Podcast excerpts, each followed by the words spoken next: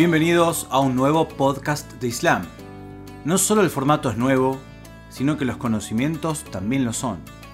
Te invitamos a conocer un poco más a la gente que admiramos o como musulmanes tomamos como ejemplo de vida. Conocer sus historias, sus personalidades, humanizarlos como quien dice. Quizás nos permita verlos de otra manera y nos acerque más a esas almas ejemplares. Bienvenidos a un nuevo programa de Relatos del Islam, un podcast de Anur TV. Hoy vamos a tratar un tema especial. Vamos a hablar sobre el Imam el Mahdi, pero no de su cuestión como Salvador esperado o de las condiciones o signos de su llegada, sino de nuestra relación para con él. Bien sabemos que para cualquier movimiento cultural, social o político se necesita un liderazgo, pero también gente que lo acompañe. Sabemos que el imam Mahdi es el imam de nuestra época y que está oculto, pero atención, estar oculto no significa estar ausente.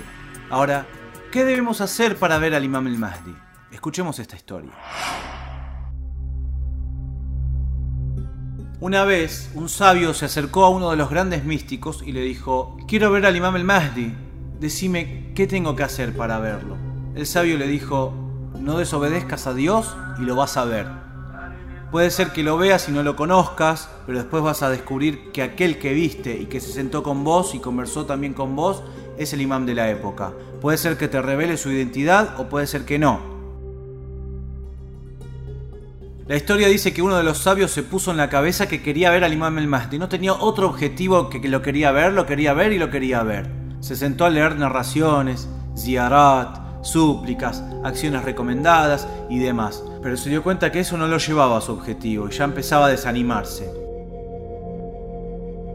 Finalmente el maestro le aconseja, andase a tal mercado, a X negocio y ahí lo vas a ver. Este sabio que se dedicaba a rezar, a realizar las acciones preferibles y recomendadas, fue a la cita en el mercado. Se paró a observar y vio a un hombre común a un almacenero que compraba, vendía, comerciaba básicamente. Y de pronto se acerca un muchacho. Se dice en las narraciones que el imán tiene la apariencia de un hombre de 40 años, eso es muy importante tenerlo en claro. Entonces se acerca un muchacho de unos 40 años aproximadamente y se le sienta al lado de la puerta del almacén. Y este hombre se comportaba de una manera muy simpática, muy agradable con el dueño del almacén y charlaban, le preguntaba cómo estaba, le sonreía, como si fuera un amigo de toda la vida. Entonces este sabio se sorprendió y pensó, el imam el Mahdi con toda su grandeza, con todo lo que significa ser el imam el Mahdi, se va a parar en la puerta de un almacén y se va a quedar tanto tiempo con el almacenero hablando y haciendo bromas. ¿Cuál será el secreto? Vamos a ver. Al momento, llega una mujer de una edad avanzada. Venía con varias bolsas y baratijas y le dice al dueño del almacén, mire señor, yo soy una señora muy pobre, no tengo nada, tengo chicos pequeños, huérfanos y tengo esto. No tenemos nada para comer. Entonces, por favor, si podés comprármelos, el precio que tiene es de tres dinares. El almacenero podría haberse aprovechado de la necesidad, ya que la mujer no tenía muchas opciones ni dinero. Y los huérfanos que estaban con ella tenían hambre. Entonces le podría haber dicho, no, esto vale dos dinares o un dinar, si te gusta bien y si no, hasta luego. Pero le dijo, no señora, esto vale cinco dinares. Cuando en realidad él sabía que el valor eran tres. Pero sin embargo le insistió y le insistió que valía cinco. Ojo, el comerciante también le podría haber dicho, bueno, esos tres dinares son lo que vale y toma estos dos dinares de limosna. Pero esos dos dinares de limosna serían humillantes para esa mujer o no quedaría muy bien. Entonces la mujer le insistió en que el valor real eran tres dinares.